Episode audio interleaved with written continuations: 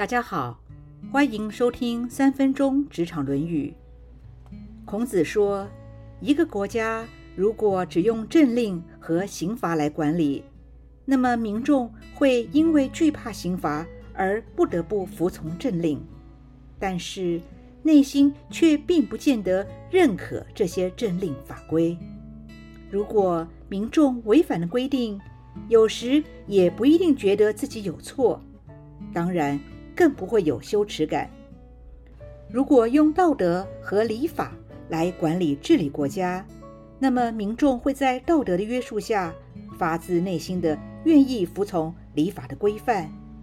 若不小心违反了礼法，民众不仅会承认自己有错，也会产生羞耻心，并且会主动的加以改正。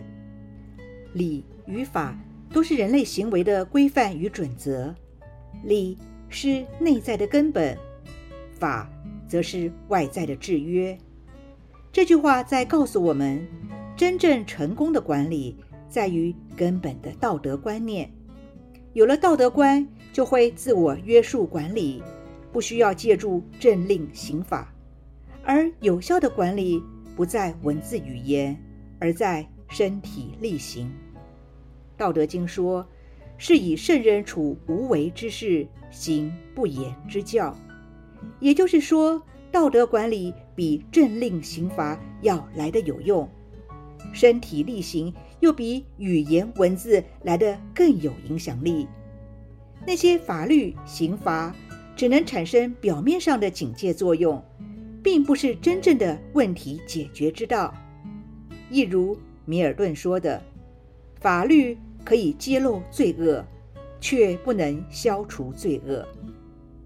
一个企业的管理如果有一堆惩处条例，那么就表示这家企业还在法治的管理，不仅是对员工的不信任，同时也可以看出这个企业管理者及员工的素质。”《道德经》也说：“人之所谓不可不畏。”如果公司员工因为畏惧于规定及法则而工作，那么就有可能是口服心不服。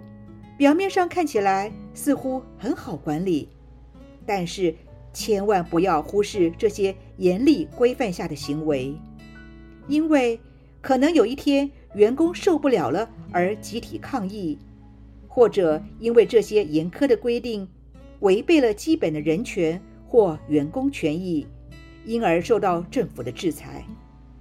中国历史上的秦朝以法家挂帅，著名的商鞅变法，最后不仅害到商鞅自己，就连武力强大、中央集权的秦朝，也只经营了短短的十五年就黯然下场。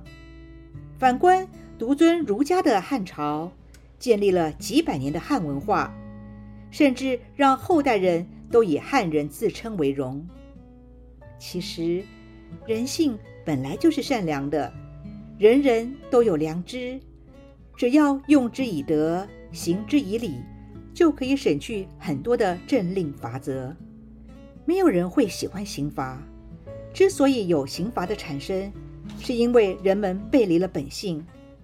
所以，毕达哥拉斯说，法律一旦成为人们的需要。人们就不再配享受自由了。现在想想，自己任职的公司是哪一种的管理文化呢？